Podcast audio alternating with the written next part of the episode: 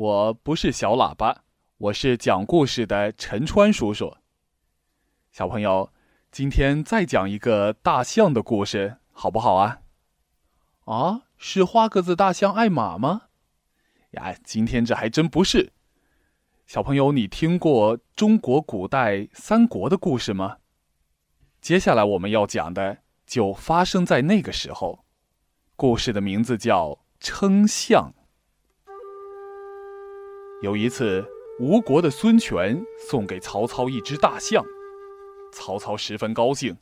大象运到许昌那天，曹操带领着文武百官，还有小儿子曹冲一同去看。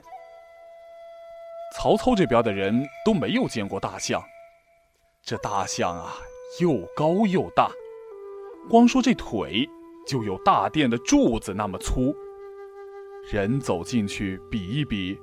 还够不到他的肚子呢。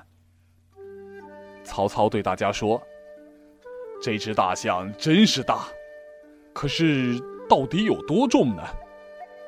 你们哪个有办法把它给称一称？”嚯，这么大个家伙，可怎么称呢？大臣们都纷纷议论开了。有一个说。只有造一杆顶大顶大的秤来称。另一个说：“这可要造多大的一杆秤啊！再说大象是活的，也没办法称啊。我看只有把它给宰了，切成块称。”他的话刚说完，所有的人都哈哈大笑起来。大家说：“哎，你这个办法呀，真是笨极了！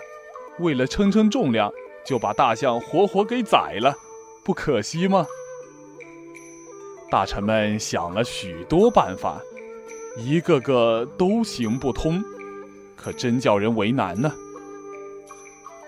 就在这时候，从人群里走出了一个小孩，对曹操说：“父亲，我有个法儿可以称大象。”曹操一看，正是他最心爱的儿子曹冲，就笑着说。你小小年纪有什么法子？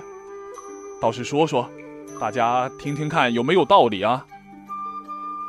曹冲就把办法给说了。曹操一听，连连叫好，吩咐左右立刻准备称象，然后对大臣们说：“走，咱们到河边看称象去。”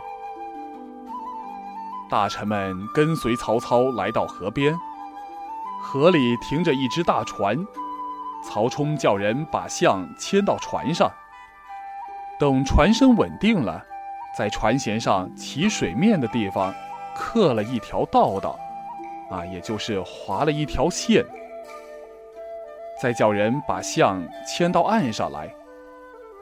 牵下来的时候，这船就慢慢的往上浮了，这个线啊也就离开水面很高了。接下来又叫人把大大小小的石头一块一块的往船上装，船身又一点儿一点儿的往下沉了。等这船身沉到刚才刻的那条道道跟水面一样齐了，曹冲就叫人停止装石头。大臣们睁大了眼睛，起先还摸不清是怎么回事儿。看到这里，不由得连声称赞：“啊，好办法，好办法！”现在谁都明白，只要把船里的石头都称一下，把重量加起来，就知道这象有多重了。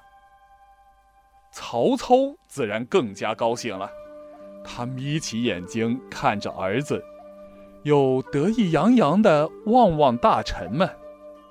好像心里在说：“你们还不如我这小儿子聪明呢。”小朋友，你知道曹冲称象用的是什么原理吗？今天的故事就讲到这儿喽，小朋友再见。